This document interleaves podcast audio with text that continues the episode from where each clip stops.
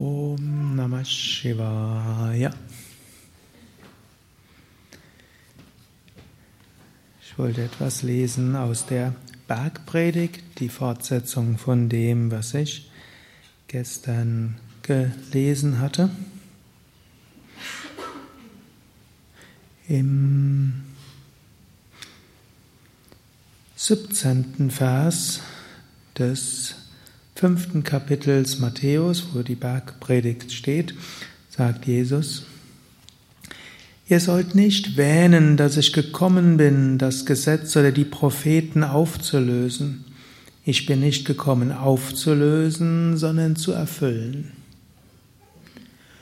Gut, wörtlich kann man das zunächst einmal nehmen als die, das Gesetz ist die Torah mit gemeint, die Propheten, also das, was in der jüdischen Bibel steht. Dort sagt Jesus ausdrücklich, ich bin nicht gekommen, um irgendwas Neues zu lehren, sondern im Grunde um das zu erfüllen, was, es, was immer schon da war. Auf einer weiteren Ebene können wir auch sprechen. Gesetz, im Yoga denken wir an das Gesetz des Karmas, die Propheten denken wir an die verschiedenen spirituellen Lehren. Gott erscheint immer wieder, er erscheint auch manchmal in unserem Herzen als eine Vision, als ein Herzergreifen und so weiter. Er kommt manchmal auch in Gnadenerlebnisse in unser Leben und manchmal auch durch Leid und anderes. Und wir können das so interpretieren, was auch immer kommt, kommt irgendwo, damit es uns hilft, unserer Bestimmung gerecht zu werden. Wir wenden uns an das Göttliche, an die Meister, an Jesus, an Maria, an Durga, an Tara oder wie auch immer wir es sehen wollen. Im Yoga haben wir da eine ganz breite Sicht und sagen letztlich, Gott ist es ziemlich egal, in welcher Form wir ihn verehren. Irgendwo in gibt so eine eigentlich eine Atheisteninitiative, da geht es um das krümelnde Spaghetti-Monster oder so ähnlich, das verehrt wird. Das soll eine eigene Religion haben. Es wird aber nicht anerkannt. Vom Yoga-Standpunkt her könnte man auch Gott verehren als krümelndes Spaghetti-Monster. Und wenn man dann sich an Gott darüber wendet, wird Gott diese Gestalt annehmen.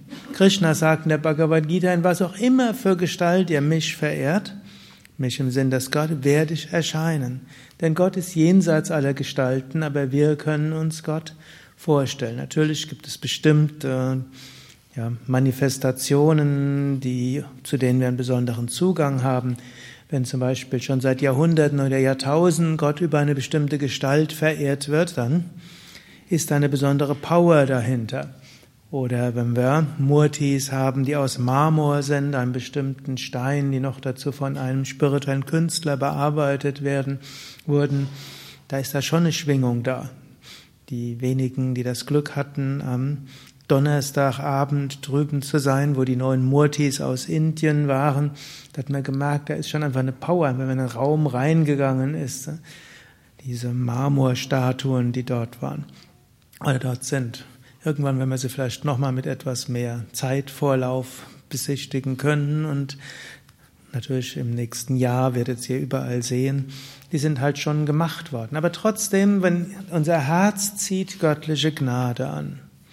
Aber diese göttliche Gnade, die angezogen ist, ist nicht gegen unsere Aufgaben, die wir, diese, die wir haben von unserem Schicksal, sondern sie hilft uns, das zu erfüllen, was zu tun ist. Auch wenn wir intensivere spirituelle Praktiken üben, dann laufen wir nicht vor irgendetwas weg. Manchmal wird ja spirituellen Menschen unterstellt, sie laufen von irgendwas weg. Ich behaupte, keine spirituelle Praktiken üben heißt weglaufen. So viele Menschen laufen weg vor dem Ruf ihrer Seele. Sagt der Ruf der Seele, du, du musst mehr Geld verdienen. Du musst dir noch eine zusätzliche Stereoanlage anschaffen. Du musst unbedingt dich ins Weihnachtsgetümmel stürzen. Meint ihr, das ist der Ruf der Seele? Du musst jetzt schauen, wie viel Facebook-Likes du hast. Das sind alles Äußerlichkeiten. Wer spirituelle Praktiken übt, der folgt seiner Bestimmung. Die anderen folgen auch ihrer Bestimmung, aber sie laufen doch vor etwas weg. Und das muss man sich bewusst machen. Gerade dann sind ja jetzt viele die in der Gemeinschaft leben, auch Verwandtschaft, du läufst vor dem Leben weg. Soll mir mal einer vormachen, wie man vor dem Leben wegrennt. Wie geht das? Wir Leben ist Atmen und Leben ist Essen, Trinken und gibt noch andere Sachen. Man muss auch das andere Teil machen, außer Essen und Trinken. Gut, ein Leben heißt auch Emotionen, heißt Gefühl, Leben heißt, aber im Besonderen heißt Leben seiner Bestimmung folgen.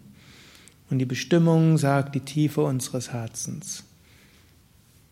Nicht die Oberfläche, nicht das, was so die Gesellschaft uns so sagt und was die Werbung sagt und was unsere und so weiter sagen. Daher, wenn wir spirituelle Praktiken üben, wir rennen nicht vor unseren Aufgaben weg, sondern wir erfüllen sie auf eine tiefere Weise. Wer nur eines von den kosmischen Gesetzen auflösen will und andere dies lehrt, der wird der Kleinste sein. Aber der, der lehrt, sich diesen Regeln, zu diesen Regeln zu folgen, der wird groß heißen. Übersetzung jetzt etwas ab, hm? wer es kennt. Ich sage euch, nur wenn eure Gerechtigkeit besser ist als die der Schriftgelehrten und Pharisäer, so werdet ihr ins Himmel kommen, ins Himmelsreich kommen. Das ist ein anderes Thema, was man noch lange ausbauen will. Jesus gebraucht oft den Ausdruck Schriftgelehrten und Pharisäer als solche, die nur den Buchstaben folgen, aber wo das Herz dabei folgt, dabei fehlt. Also es reicht nicht aus nur, wenn es jetzt auf die Lebenssituation von Yogis setzt, es reicht nicht nur aus, Asanas und Pranayama und Meditation zu üben und regelmäßig in Satsang zu gehen, Vegetarier zu sein, nicht zu rauchen. Das sind alles wichtige Dinge.